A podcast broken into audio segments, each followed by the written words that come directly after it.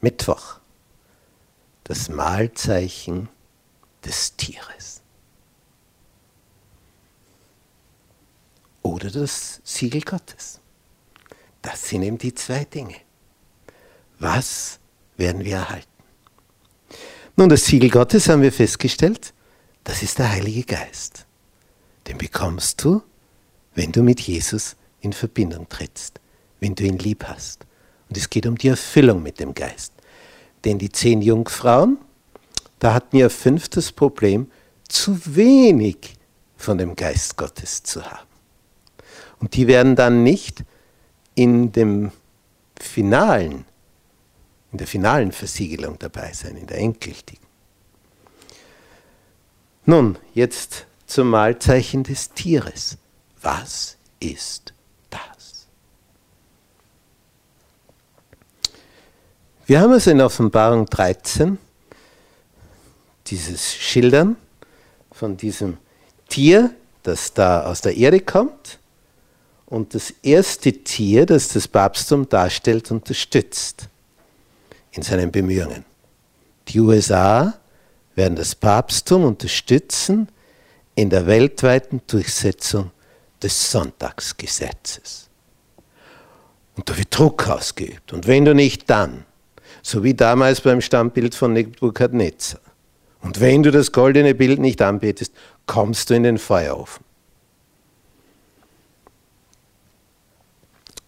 Dieser Druck, der ausgeübt wird, könnte also dazu führen, dass man sagt, na dann lieber, lieber mitmachen, sonst wird es eng. Und wenn du lieber mitmachst, aufgrund des Druckes, dann wird es noch enger. Wer nämlich einwilligt in Bezug auf Sonntagsgesetz, auf Sabbatentheiligung und Sonntagsheiligung, der empfängt das Mahlzeichen des Tieres. Ja, aber jetzt gibt es ja viele Sonntagsheiliger, oder? Ich kenne viele Christen, ernste, aufrichtige Christen, für einen Sonntag, haben nicht die Erkenntnis, haben sich entweder noch nie damit befasst. Nun, kriegen die jetzt alle das Mahlzeichen des Tieres? Nein. Ja, aber da steht es ja. Ja, das ist etwas Zukünftiges sobald das Sonntagsgesetz da ist, von USA ausgehend und dann als Kettenreaktion über diese Welt geht, wenn das einmal losgeht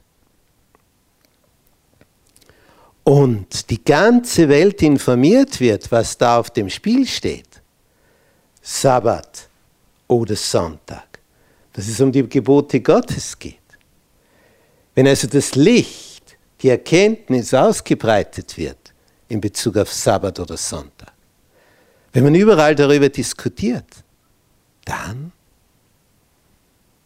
wenn du dann die Entscheidung triffst für den Sonntag, dann erhältst du das Mahlzeichen des Tieres. Und das ist die Vernichtung für die Ewigkeit. Warum geht es von USA aus? Nun bedeutsam, wenn wir die Landkarte hier anschauen von Nordamerika, in Europa ist das größte Gebirge die Alpen. Und die liegen quer von Ost nach West. In Nordamerika die großen Gebirge liegen so, Nord, Süd. Oder leicht geneigt, Nordost, Südwest.